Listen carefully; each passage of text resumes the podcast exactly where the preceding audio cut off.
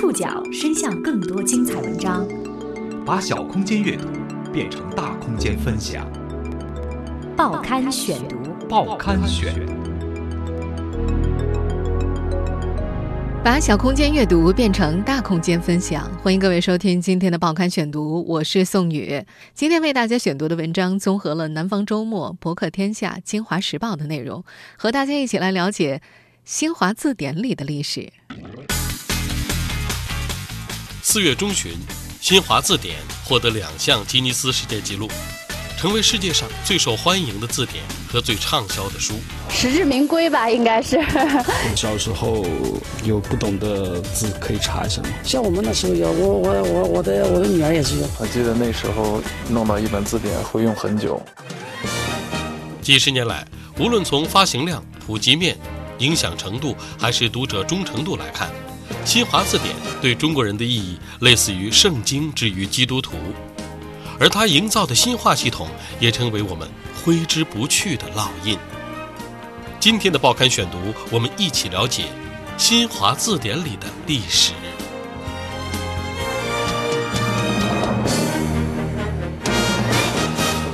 四月十二号，吉尼斯世界纪录公司宣布，新华字典获得两项吉尼斯世界纪录。成为世界上最受欢迎的字典和最畅销的书。我们来听听商务印书馆总经理于电力的获奖感言。我们觉得，因为新华字典呢，它还有一个非常特别的一个东西。我说每一代咱们就一代一代的人，可以说是读书啊、识字啊，都离不开新华字典。可以说是它是中国文化的一个很重要的一个符号之一。所以新华字典能获得一项世界纪录呢，它的这个标志性意义就是我们中国的汉字独特的这样的文化，它的传播的力量。所以说呢，我们就特别觉得这是一件非常既有趣又有意义的一件事情。新华字典是新中国第一部现代汉语字典，由商务印书馆出版。截止到二零一五年七月，它在全球的发行量已经达到了五点六七亿本。小时候用啊，对，小时候有不懂的字可以查一下吗？像我们那时候有，我我我我的我的女儿也是用，等到她现在还是会用的。我一直收藏到那两些字。这是童年的一个一个回忆吧。我记得那时候弄到一本字典会用很久，那个书皮儿会用到就很烂很烂那种，但是依然舍不得扔，应该是一种情感的一种寄托吧，这样的。实至名归吧，应该是，的确是中国人用的最多的呃一本书吧，非常好。我们刚刚听到的是一段对市民的街访。就像录音中所说的那样，这本书在中国几乎是人手一本。目前市面上正在使用的新华字典是第十一版，修订发行于二零一一年七月。实际上，无数中国人的人生第一次都和新华字典相关。我们接下来要来认识一位男生，暂且称呼他为男生甲。男生甲的第一封情书写于小学四年级，为了搞清楚爱和喜欢哪个更精确。不得不求助于新华字典，而新华字典上的答案让他更加纠结。字典上“喜”和“爱”都是对人或事物有真挚的感情，比方说爱祖国、爱人民，当然还有爱惜爱护的意思。但用于向女生表白好像不是那么靠谱啊，因为对应的举例是爱集体、爱荣誉。男生甲怎么也没办法把集体和荣誉和自己体内的荷尔蒙等同起来。男生乙第一次对于敏感词的追根问底，也来自于新华字典。他用这本字典研究了所有带“女”与带“月”字部首的字。这一不可告人的癖好，最终止于对动体的探窥。字典上这个让男生乙第一次产生生理反应的词被解释为“躯干”，整个身体除去头部、四肢和内脏，余下的部分。这个解释是不是特别消解冲动？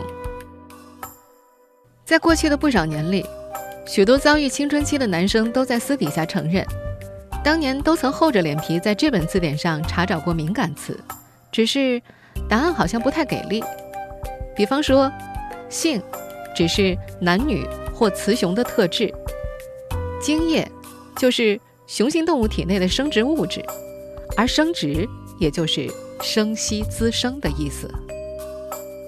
著名人文类杂志《读库》的主编老六在念大学的时候，甚至想在字典里找到关于毛片儿的解释，但是他最终沮丧地发现，这本字典里解释欠妥的词儿太多了。如果真信了他的说法，你简直就找不到还有什么下三路的事儿是不淫秽的了。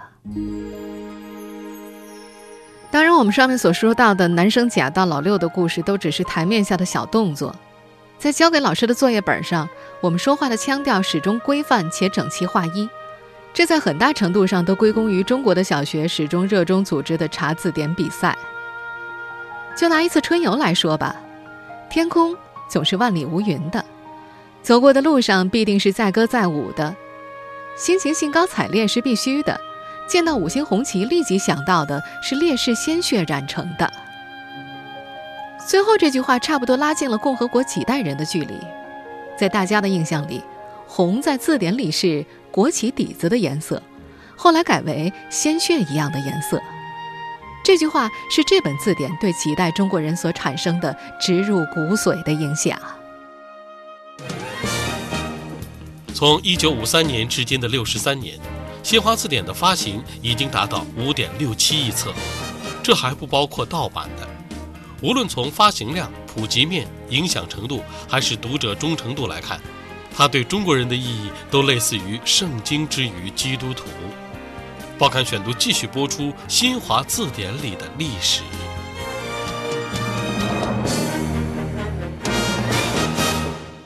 在国内，无数人的童年记忆里都有新华字典。咱们上小学语文课的第一天，都曾被通知，请同学们尽快去新华书店买一本新华字典。新华字典对于咱们中国人到底意味着什么？想想有多少人的名字是父母翻新华字典查出来的，就知道了。当然，这些牵连只是流于表面。新华字典每五到七年修订一次，截止到目前，这本字典已经修订了十一次，目前第十二次修订正在进行中。根据商务印书馆的消息，修订中的第十二版将会结合时代发展，加注常用网络用语。同时，手机版的新华字典也正在研发当中。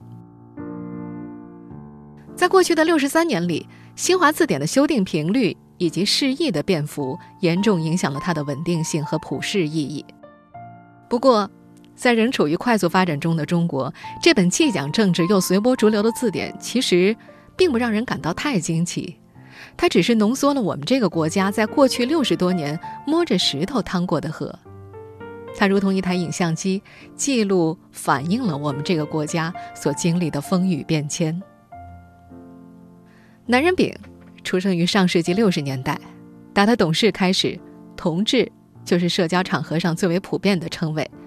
尽管在这本字典上，同志是志趣相同的人，特指在政治上立场和见解相同的人。但是，男人丙和所有的同龄人在他们的情书或者那时候的公开场合里，都情愿彼此称呼为同志。所以呢，今儿在我们的节目里也暂且称呼他为同志丙。佟志炳在上小学的时候所使用的是五三年出版的第一版新华字典，他对于这本字典几乎所有的释义和例句都能够如数家珍。在很长一段时间里，童志炳一直认为苏联、朝鲜等社会主义兄弟国家在国际上是除了中国之外最强大、最重要的存在，因为在他所熟悉的字典里，各国首都、面积、人口一览表当中，社会主义兄弟们全部都占据了最前面的席位，一长串的资本主义尾巴国追随着我们。首版新华字典的编纂者大多已经作古，首版编纂牵头人魏建功的学生。如今已经退休的国家语言文字工作委员会原秘书长曹先卓认为，五三版的新化系统是新中国成立之初知识分子自觉主动的政治热情，并不是受到高层的授意。这里所说的新化系统的新化，可以理解为新时代的话语体系。那时候，知识分子主动投进新社会的洗澡堂，涤净旧社会的思想污垢。这当然包括旧时期的风姿修以及小资产阶级的缠绵悱恻。从第一版开始，新华字典就以新华的视角，系统性的创造新化，重新划分世界地理与历史，将旧社会和资本主义切割开来。按照字典上的例句，叫做“划清敌我界限”。作为新化，布尔什维克、共产主义。社会主义、资本主义以及马克思的重要理论全部都收录其中。在这套新化系统里，连娶、嫁、媒都成了旧社会的产物，配才是男女结婚的新表达。乞丐什么的全都是剥削制度下的毒瘤，因此在新社会里再也看不见蓬头垢面的乞丐了。美帝国主义是卑鄙无耻的，尽管一见中国人民志愿军就吓得打哆嗦，但是这笔血债一定要偿还。敌我的三八线，遍布五三版新华字典的各个角落，即便是令定，也只是在资本主义社会很常见。这套新化系统所构造的世界观与幻觉，持续被当年的报纸、电视、广播不断强化，并且新中国政权初建就将文字改革委员会设为正部级机构。前中国社科院语言所词典编辑室主任韩敬体认为，这足以体现新政权对语言建设的重视程度。在使用过这版字典的童志炳看来，这是一个系统工程。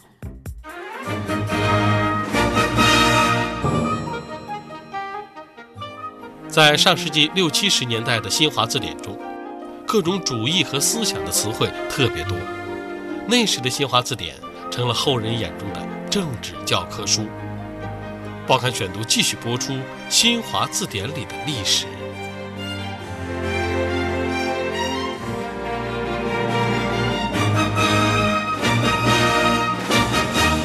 曹先卓的另外一个历史身份是新华字典七一版编纂小组的副组长。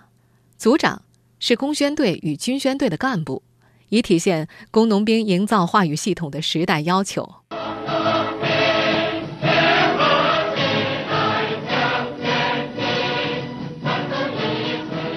当时，时代要求编纂者将封资修全面赶出字典，比如说被划分为剥削制度产物的包括表、娼、妓、嫖、妾、宗祠、寺庙。伦常、典当、前客，还有比风姿修略显进步的词语，包括官、自由、民主。若干年之后，童志炳被公派到当年在新华字典排名倒数第三位的美帝国主义考察，看到自由女神的那一刻，他条件反射的在脑海里对资本主义自由的示意轰隆隆过一串惊雷。在剥削阶级专政的国家里，只有剥削阶级剥削劳动人民的自由，没有劳动人民不受剥削的自由。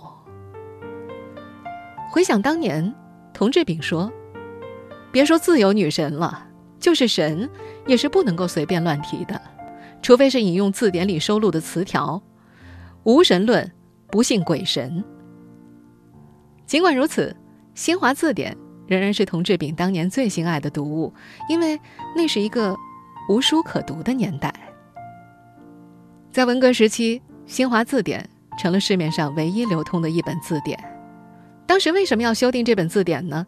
在七一版编纂小组成员、北京大学中文系教授安平秋的记忆里，第一是没有一本像样的书送给外宾；第二是周总理深感我们学汉语没有一本像样的字典。当时周恩来总理直接负责七一版新华字典的修订工作，他提出的要求是小改应急需。那时，大学停课了，中小学校还在继续。没有字典将会严重影响语文课的教学。在安平秋的回忆里，当年几位编纂负责人同时是黑帮爪牙、反动知识权威、反革命小集团专政对象，这是当时大多数中国知识分子的境遇。小改是不敢的，提不同意见更是不可能的，这是前车之鉴。所有词条事无巨细都得经历过编纂者好几道政审。比方说，对于例句。巴不得马上回家。政审的意见是，革命性不强，改为巴不得马上返回战斗岗位。例句累死了，被批评为社会主义事业的工作热情到哪儿去了？删除。例句背着太阳，政审小组觉得有影射毛主席之嫌，要改为向着太阳。例句利人利己，不符合时代精神，要改为毫不利己，专门利人。最终，原本小改的七一版新华字典涉及了一两千处修改意见，意见最终汇总到了周总理那儿。看到把背着太阳改成向着太阳，周总理说了一句：“神经过敏啊。”当时去封资修、突出工农兵的政治要求，影响的不仅仅是新华字典，还有中国整个十年的语言和思想。中学历史教科书的编撰者将一半以上的篇幅用于展现、歌颂大大小小的农民起义，以凸显农民是国家主人的地位。语文教科书将所有被打倒的作家的作品全部撤下，所有不健康、不革命的情感的名家文章都要进行删减。比如当时朱自清的《背影》里面流露出对父亲的依依不舍，就太过于小资产阶级情绪了。几位七一版新华字典的编撰者总结当年的修订经验。言多必失，能用一个词来表达一个意思，就尽量不要再新增另外一个相近的词，尽量缩小表达和思想的界限，以减少口误、涉嫌影射、被人攻击的几率。一旦一个词语被公认为政治正确、又红又专，它将在这个新化体系当中被迅速跟从放大，成为影响起义人的热词，或者说变成一种套话。红这个字。在七一版的新华字典当中的释义是我国国旗底子的颜色，与其相对应的是黑，释义为恶毒。根据香港大学传媒研究中心研究员钱刚考据，反右运动深入之时，作为黑心的对立面，红心这个词降生了，随即它密集地出现在党报、典型宣传、诗歌作品、革命歌曲、入党申请书里，它还被做成。纸质、绸制的红星实体高举于知识分子向党交心、效忠社会主义的游行队伍当中，一颗红心也成了新社会新青年的基本政治素质。从一九五三年的出版到二零一一年的第十一版，不同的版本新华字典体现了我国语言文字的变化，也折射了不同历史时期的社会特征。报刊选读继续播出《新华字典里的历史》。一九七八年，四人帮刚刚被打倒，北京西单的墙上就有了区别于以往套话的社会主义新词“民主”，而新华字典回归常识，依然是百转千回的系统工程，这差不多用去了此后改革三十年的时间。七九版的新华字典修订于一九七五年，根据中国词书学会常务理事、第一副秘书长韩敬体回忆，当时国家出版局在广州召开了词典编纂出版规划会议，话语系统主管者张春桥、姚文元要求一百六十部字典修改全面贯彻无产阶级专政，一百六十部字典一路向左狂飙。当时修改的最突出的就是新华字典。编纂者提出，把封资修赶出新华词典，将无产阶级专政贯彻到每一个词条，以示贯彻七五广州会议精神。比如抗旱，也是有阶级性的，在无产阶级专政下，劳动人民抗旱；在资本主义国家，他们不可能抗旱。一直到上世纪八十年代，字典才开始试着回归常识。社科院语言所词典室副主任程荣说。去掉各种主义啊、阶级分析、个人崇拜与意识形态批判，是题中应有之义，是无需讨论的。自此啊，我们编的不再是一本政治词典了。我们可以来举个例子，比方说“倾销”这个词的含义，在一九七九年以前的释义都是：大资本家为了垄断市场，把商品减价大量出售。一九九二年改为。指把商品减价大量出售。那年，社会主义市场经济的说法确立，很多此前与资本有关的词汇开始松绑。直到2004年，在经济学专家的建议下，这个词重新拟定了释义：一种以低于成本的价格大量抛售商品的不正当竞争手段。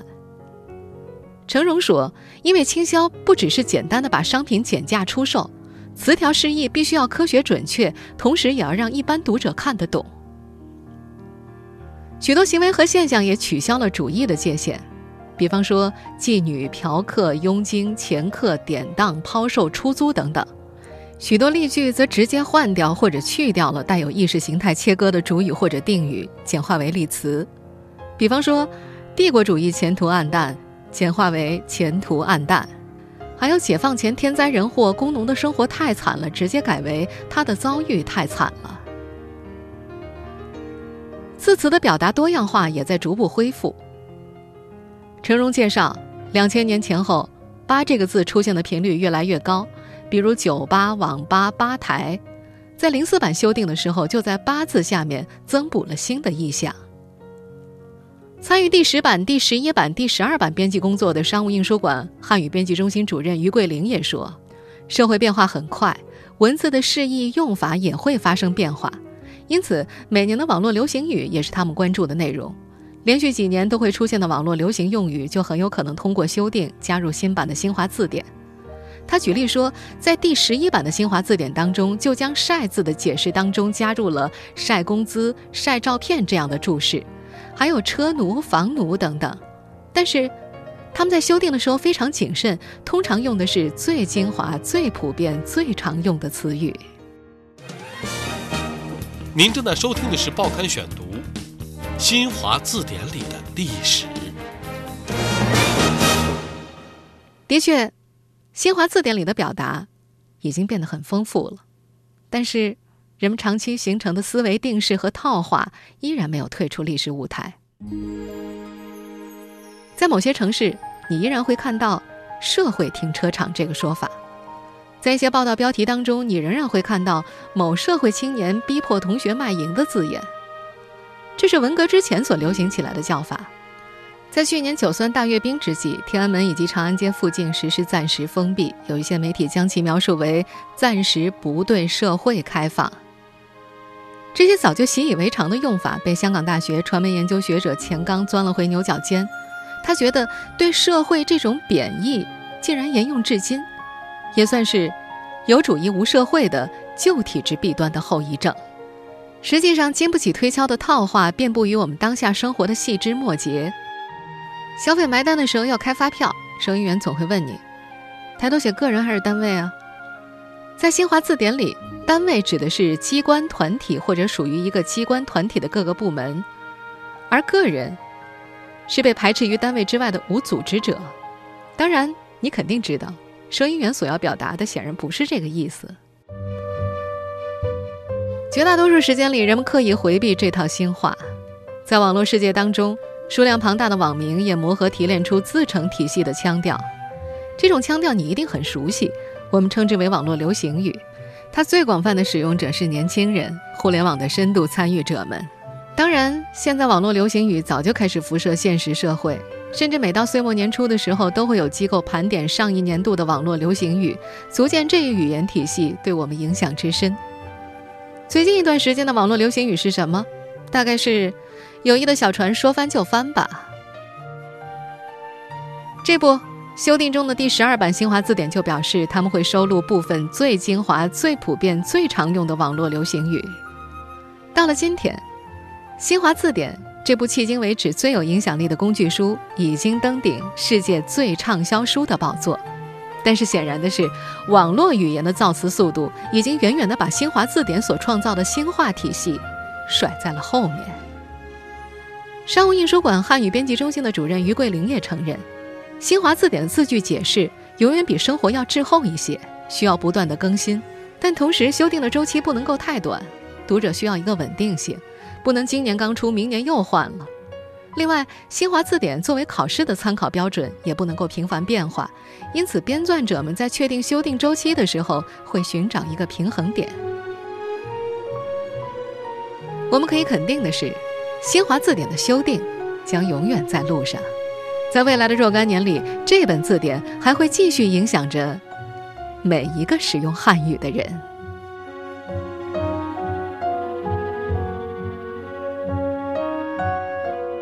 听众朋友，以上您收听的是《报刊选读》《新华字典里的历史》，我是宋宇。感谢各位的收听。今天节目内容综合了《南方周末》、《博客天下》、《清华时报》的内容。收听节目复播，您可以关注《报刊选读》的公众微信号，我们的微信号码是“报刊选读”拼音全拼，或者登录在南京 APP、喜马拉雅 FM、网易云音乐。我们下次节目时间再见。